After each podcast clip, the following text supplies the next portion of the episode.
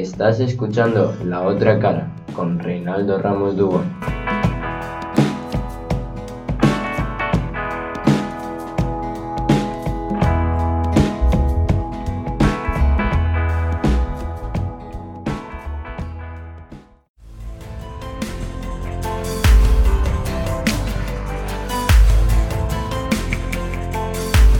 En la historia democrática de Estados Unidos han habido tres impeachments. El récord lo ostenta Donald Trump, que en un año ha sido sometido a dos.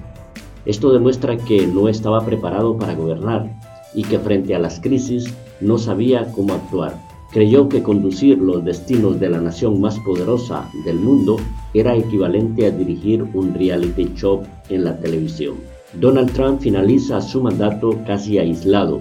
tras el asalto al Capitolio sin Twitter, su red social preferida para comunicarse con sus millones de seguidores, sin Facebook y con varias renuncias de sus funcionarios.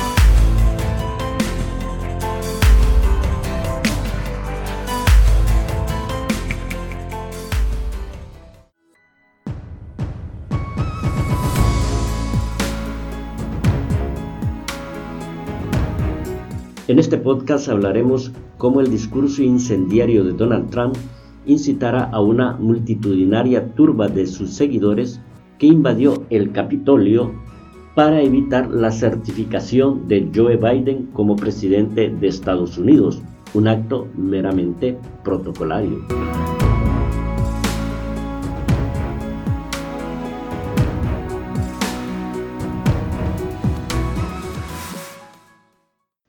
Las acusaciones infundadas de fraude electoral, todas desestimadas por los tribunales antes y después de las elecciones presidenciales en Estados Unidos, la incitación al odio, al diferente, la mentira sistemática, las teorías de la conspiración y la arenga a miles de seguidores concentrados en Washington por parte de Donald Trump llevó a una turba de extrema derecha supremacistas blancos y sectas religiosas fundamentalistas asediar los alrededores del Capitolio e irrumpir en él para evitar el acto protocolario para declarar a Joe Biden como presidente de esa nación, una acción no vista desde el ataque británico en el año 1814 encabezado por el general Robert Ross.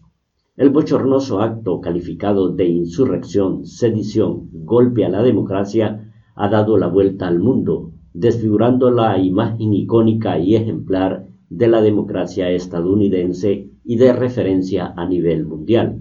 A Donald Trump no le ha importado manchar y desprestigiar a una democracia que se ha ido forjando en acero macizo en tiempo y espacio desde que Estados Unidos de Norteamérica se constituyó en un Estado federado. El legado de los padres fundadores, las bases de las doctrinas y los grandes tratados y la aplicación sistemática de esas políticas han contribuido a desarrollar el poder político, económico y militar del que goza, y que la ha constituido en la primera potencia a nivel mundial. También han contribuido el concurso de su pueblo y el de millones de migrantes venidos de todos los rincones del planeta que han visto en ese país tierra de oportunidades. Trump, consciente de que Estados Unidos es la primera potencia de la Tierra y el poder que le otorga la presidencia, ha instrumentalizado la Casa Blanca y el poder que emanan del pueblo para estructurar un gabinete a su medida y, por qué no decirlo, para gobernar a su estilo y dar rienda suelta a su egolatría y cesarismo.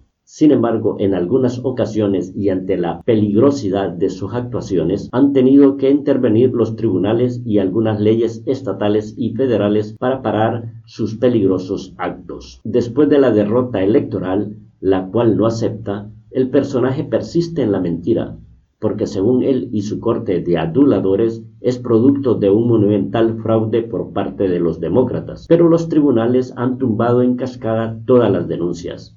ante el fracaso y lanzando manotazos de ahogado y como último recurso, presionó al secretario de Estado de Georgia para que revirtiera el resultado electoral en ese territorio. No obstante, el funcionario republicano resistió con estoicismo y no sucumbió a la satrapía de Trump. El Congreso de Estados Unidos no quiere que la invasión a ese recinto por una turba iracunda de seguidores de Trump quede impune y ha iniciado los trámites para un juicio político, impeachment en inglés, el cual, según politólogos, el proceso será farragoso. La finalidad no es en sí misma la destitución, puesto que su mandato ya habrá terminado, sino desactivarlo políticamente y evitar que goce de los privilegios de un expresidente. Trump no cruzó el Rubicón, pero sí los límites del poder que le otorga ser presidente de los Estados Unidos, al incitar a la insurrección que pudo derivar en un golpe de Estado. El sátrapa se marcha y deja atrás una estela de escándalos, un país altamente polarizado y una monumental crisis sanitaria y económica que Joe Biden tendrá que aplicarse en profundidad para salir de todo ello.